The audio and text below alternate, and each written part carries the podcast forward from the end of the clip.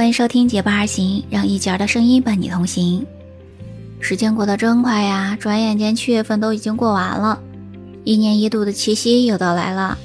说到七夕，你的印象是什么呢？说到七夕呀，对于咱们中国人来讲呢，可能都会想到的是牛郎织女啦。为了纪念他们美好的爱情，当然同时呢，也是对应西方的情人节吧。我们很多人呢，现在已经把七夕作为我们中国的情人节了。而作为我们中国的传统的节日来说呢，七夕不仅是说牛郎织女相会的这样一天，因为织女的手是非常巧的嘛，能织出那些神仙们都喜欢的锦缎。而且织女呢，她是仙女嘛，也是非常非常漂亮的。所以每到七夕的这一天呢，女孩们都向织女祈求自己要长得美丽，要有一双巧手，嫁得一个如意的郎君。这是女孩们的美好愿望啊。所以呢，七月初七这一天呢，不仅是叫做七夕节，它也叫做乞巧节、女儿节。乞巧的这个习俗呢，起源于汉代，后来呢，在唐诗宋词里面呢。呃，女生乞巧的这种事情呢，也是被经常提及的。比如说呢，在唐朝的时候，呃，有位诗人叫王建，他说：“阑珊星斗缀珠光，七夕宫娥乞巧忙。”那这一句诗呢，就说明了在当时呢，连宫里的宫娥们在乞巧节的时候呢，都是要向织女呢去来乞巧的。到了宋朝、元朝这个时期。七夕乞巧的这个活动呢，那是相当的隆重。在京城中呢，还有专门设有专卖乞巧物品的市场。当时的人呢，就把它称为是叫做乞巧市。在《醉翁谈录》里面就记载说呢，在那个七夕的时候，嗯，大家都在那个牌楼前进行各种的乞巧物的买卖。那到了七月一日呢？这个车马就已经非常非常多了，就大家都开始置办这个乞巧的物品嘛，所以呢，车马呢都走不动了啊，在乞巧市上呢，车水马龙的人流如潮了。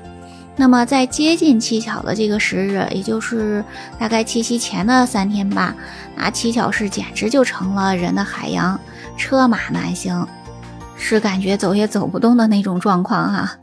而且呢，一直到大半夜，大家才散去。可见当时过乞巧节的那一种热闹的景象了。说到这儿，你是不是也心痒痒想去过这个乞巧节呢？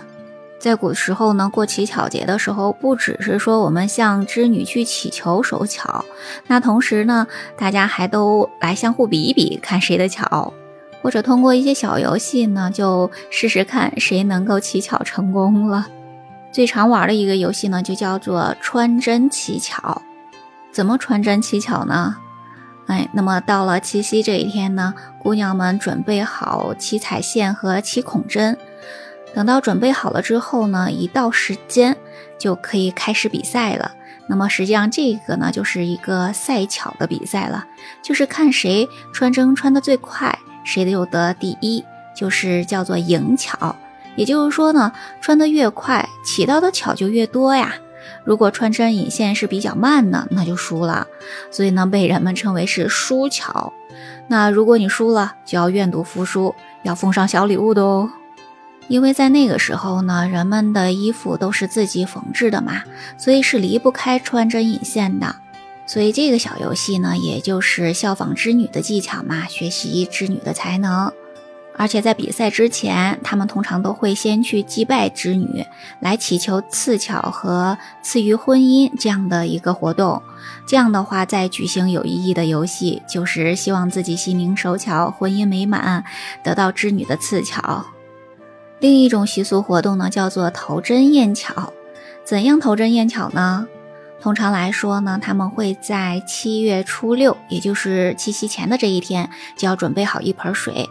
放在院子里，让它呢露天过夜。那么到了七月初七，再给它晒上一天，盆里的水呢，这个表面就会结成一层薄膜。这应该是符合某种的物理原理的吧？你可以想想是为什么哈。然后到了七月初七的晚上，这时候呢，就可以拿一个绣花针放在上面，然后呢看水底的针的这种影子。那这个影子呢，如果是形状各异的，而且呢是非常的优美漂亮的这种影子的话，那么我们就把它说呢是起得巧了。也就是说呢，你像织女起到巧了，你以后呢手就会变巧的。但是呢，如果这个针影非常粗，像那个纺纱纺锤似的，或者说呢太细了，跟那个细丝似的，或者直非常直的一条线。就说明呢，你可能会是比较笨拙的，不是巧手啦。那你的乞巧活动可能就失败了。听到这里，你有没有心痒痒，想去试试看自己是不是心灵手巧的？那继续再听了下面几个小游戏，不知道你还有没有兴致去来完成呢？这个游戏的名字呢叫做喜珠应巧，也就是说呢，这个珠呢就是蜘蛛，要用蜘蛛进行测试的这种形式。怎么进行呢？就是在七月初七这一天呢，你要找一只小蜘蛛，或者如果是你提前养的，跟它关系比较好的这个小蜘蛛，当然更好啦。你把小蜘蛛呢放到盒子里，让小蜘蛛呢在盒子里生活一天，它就会织网嘛。那这个织网它不是一下就能织好的，所以呢你要等一等，等到第二天，也就是七月初八，你再去观察盒子里面的情况。如果说呢，在这个盒子里面，蜘蛛网呢是非常的密，非常的多。那么我们就说，哎，你起到巧了，你将来可能是手巧的人。但是呢，如果这个蜘蛛网呢是非常的稀少，那这个蜘蛛网做的不太好，那么就说明呢你没有起到巧啦。有的时候呢，蜘蛛不是每天都织网的，所以呢，我们只能看它有没有网来决定你是不是手巧。当然，有的时候呢，这个蜘蛛织的网比较好，比如说呢，是不是圆正的？那所以有些地方呢，就会看这个蜘蛛，它如果织的那个网是非常圆的、非常正的、非常漂亮的，就说呢，你起到巧啦。这是不是很有意思呀？但是蜘蛛这种东西，不是所有的女孩都敢养吧？你敢玩这个游戏吗？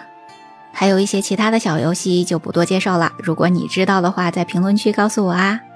除了这些好玩的游戏之外呢，还有一些其他的丰富多彩的活动，比如说呢，祭拜织女、感恩老牛、食七夕果。那也就是说呢，在那个时候呢，他们都会做七夕果，还有晾书、晒书、洗头、沐浴等等很多的传统风俗习惯。你是不是感受到了古人真会玩啊？你想像织女一样心灵手巧吗？赶快去跟她祈求吧！咱们今天的分享就到这里啦，感谢你的聆听。如果你喜欢我的节目，不要忘记关注、订阅、点赞哦。我们下期节目再见，拜拜。